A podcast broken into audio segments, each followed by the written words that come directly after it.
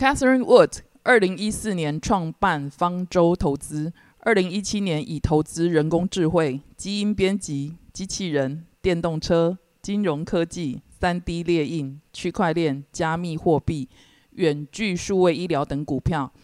在二零一八年被遴选为 Bloomberg Fifty，同年回馈母校，成立 Dadi 创新学院，教授破坏式创新课程。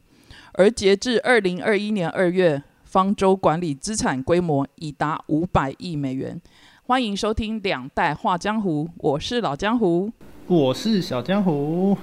哎，上礼拜我在讲人称江湖木头姐，你似乎不知道谁是木头姐，其实你知道呢。有，我后来你这样一说，我去查，我知道这个人，就是我之前有一次跟你讲说。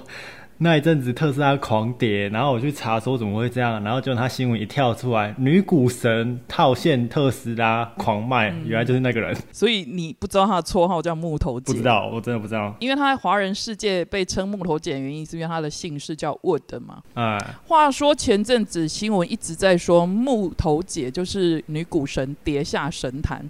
然后开始呃，，bra bra bra 讲呃，巴菲特才是最好的这样子哈，认为姜还是很老的辣。不过这几天的新闻又开始在唱衰巴菲特了，我只能说舆论真的很现实啊！真的啊，其实媒体它都有他自己想呈现的一面，就背后它有一种筛选机制啊，就只传达他们的中心理念。就我们要学的是媒体试读的能力。就舆论他带的风向，就是他们想带，但是你可以选择你要听的或你要相信的。就像大家收听两代画江湖，听我们两个在讲江湖上的事情，但有些也会带有我们个人的意识，但是不变的是我们的用心与用心，想要呈现给您啊。是。我们回来再看木头姐刚才那里哈，六月八号的时候，木头姐她接受彭博电视台专访的时候，她说她从来没有见过美国企业库存像现在这样子。目前的库存凸显出通货膨胀有可能会翻转。哦，在我看来，目前以她跌下神坛的状况。他这番言论不知道会不会被听进去哈，嗯，但是就木头姐认为，就在所有人持续关注通膨的同时，其实更大的风险在于通货紧缩。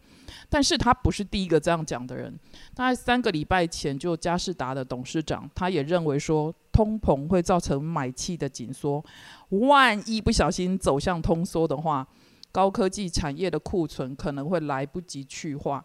当然，他这样说的情形是最好不要发生。他说最好不要发生。可是，身为经营者，我想他一定都是去预想最坏的状况。所以，当产业跟投资面向的人有一致的看法的时候，我觉得不可以忽略这个议题。嗯，真的。啊，我来我来跟大家稍微解释一下什么是通膨，然后什么是通缩好了。就通膨，大家应该都有听过，也蛮熟悉的。简单来说，就是。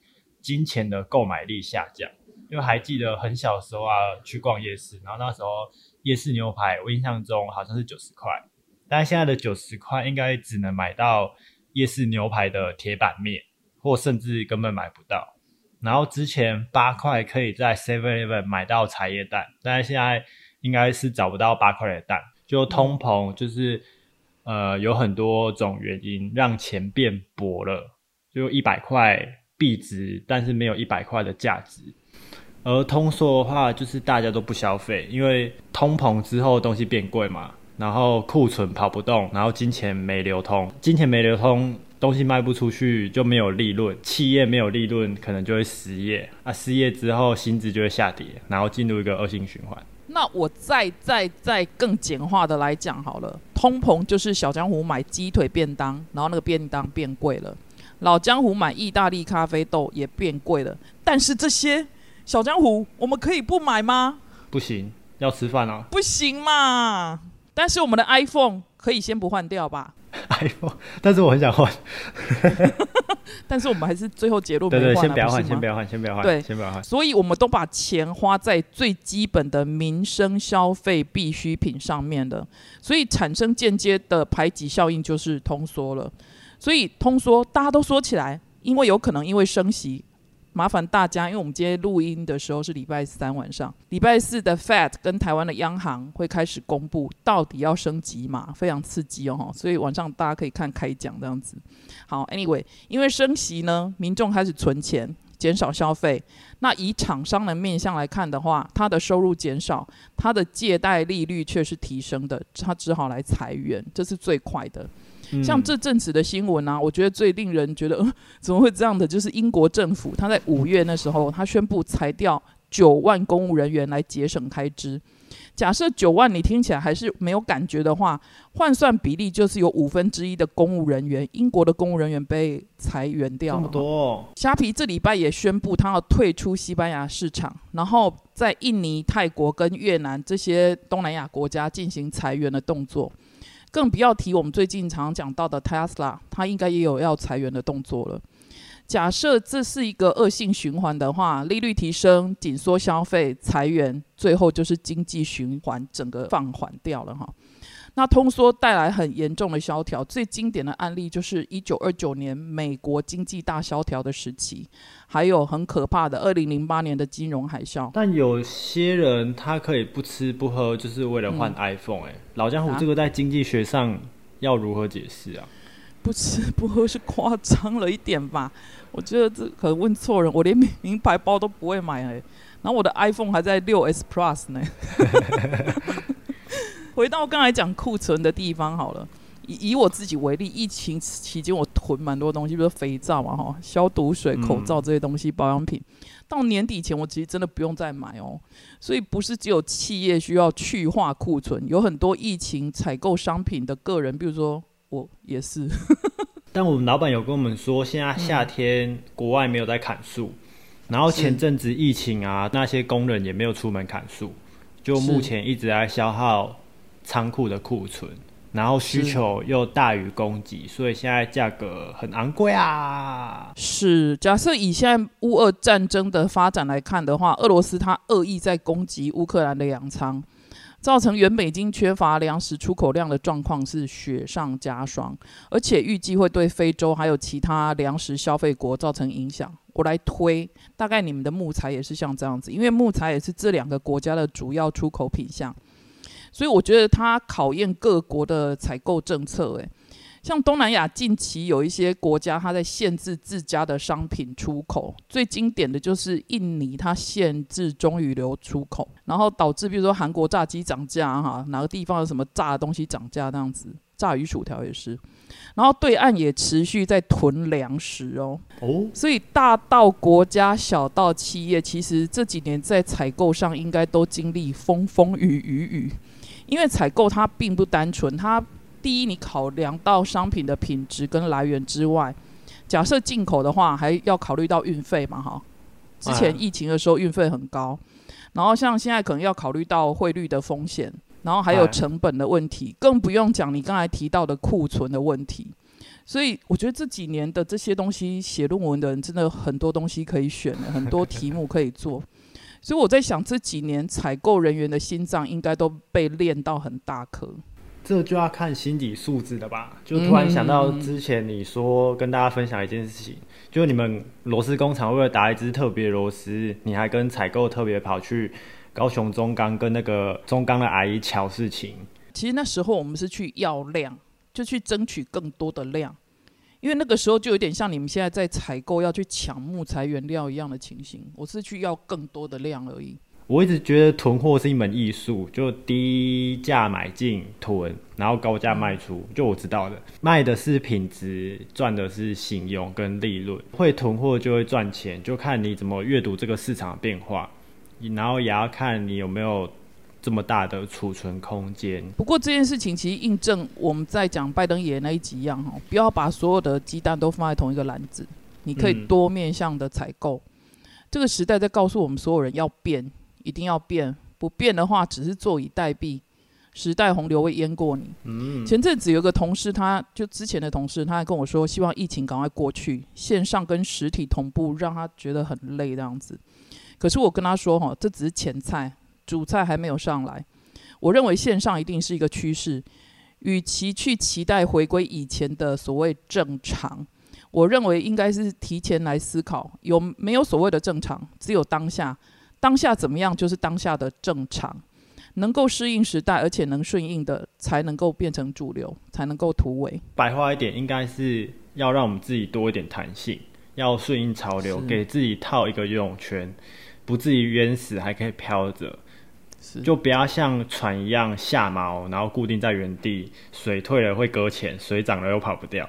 就像我们，就像我们上一集讲的，地理像是历史，历史像是神话。这个社会真的变迁的很快。昨天还在代工，还在家里做圣诞节的圣诞树灯泡，当然今天可能就在晶片等等的变迁真的很快，社会啊科技只会越来越快，越来越快。对，刚才讲到地理变历史，历史变神话那一段啊，嗯，其实可以思考一下，很多人他可能抱持的心态就是说，我把一个教材弄起来了，我可能要教个十年、二十年，我觉得是错的。现在所有的东西都在更新，所有的资讯在更新。嗯有时候你昨天讲的东西，或许下个月就是错误的了，或者是他已经落伍了。所以你一定要一直在更新自己，不能嗯就是要过着那一种地理是 历史、历史是神话那种故事的。真的，呃，最近你想买什么购物清单？哦，怎么这么突然？我有很多想买诶，嗯就我真的有还有列一个购物清单，想要买跟我需要买的东西。但最主要嗯要不要买的决定是让我每个月不要报预算，哦所以几乎都搁置还没买。很好啊，通缩啊，这么快，这么快就直接回到我们刚刚讲的理论。对啊，我就是想问一下，是不是你也在通缩了啊？像我就通缩了、啊，我一直通缩啊，就登山类我买超想超多想买，我想买泰制的小杯杯，然后我想买瓦斯炉头、瓦斯炉，然后我还想换一个轻量级的背包，嗯我估大概可能要一万五左右吧。我想问一个问题，呃，请说请问泰制小杯杯为什么一定要泰制的？不能三零四、三一四那种就好了吗因？为泰比三零四还轻啊，哦，泰是我目前知道最轻。我告诉你一个最轻的，你的手，你的手举起山泉水就是一个杯杯了。但是我的手不能加热啊，哦，对哦，我的手不能放在瓦斯炉上面烤啊。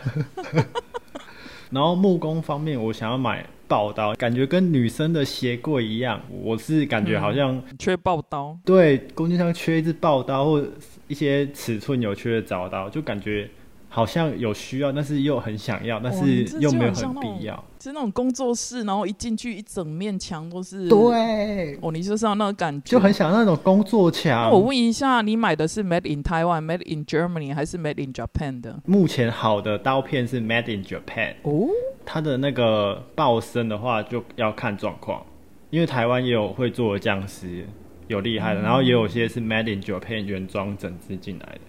要看哦，然后摄影方面的话，感觉就一直又缺还有摄，影方面，摄影方面感觉就缺一颗镜头啊，但是也我永远都缺镜头这样子。对啊，就不知道有没有必要，就防潮箱还有空位嘛，就想要填满。但也没有必要性，也没有迫切性，所以目前也是想买，但是还没有买。所以你也通缩了啊？你看，但我最近有买一个新的安全帽，哦，就算是完成了清单的一项，对经济有贡献就对了。把我那个旧旧臭臭四年的安全帽换掉。哦，那该换，那该换。嗯我觉得超多哎，像我，我最近是跟沃尔玛一样，我在销库存。哦，我没有你这么夸张了，我是鸡蛋不够或者是卫生纸不够才去全年买，我不会像你一次买大概十几二十箱这样。我最高纪录囤五箱卫生纸吧。哦哦哦，但但我还是要谢谢你的补给品啊！就我最近有在用你给的第二块肥皂，它真的洗起来很舒服，而且又胖胖。当然喽，那 就好。诶，今天的内容我们会做成 YouTube 的影片哈，然后请嗯大家原谅教学频道，因为有人的建议，我们更改为荔枝翻转教育。我朋友认为说我们一定要改，嗯，你知道会当我的朋友都讲话够一针见血。他的理由是，谁知道一百零八年课纲能撑几年呢？哦，我觉得他这样讲没错诶。接下来荔枝会开始增加教学影片，所以请原谅我就荒废了 YT 一阵子了。再度感恩大家今天的收听，你的建议是我们动力，感恩，拜拜。拜拜。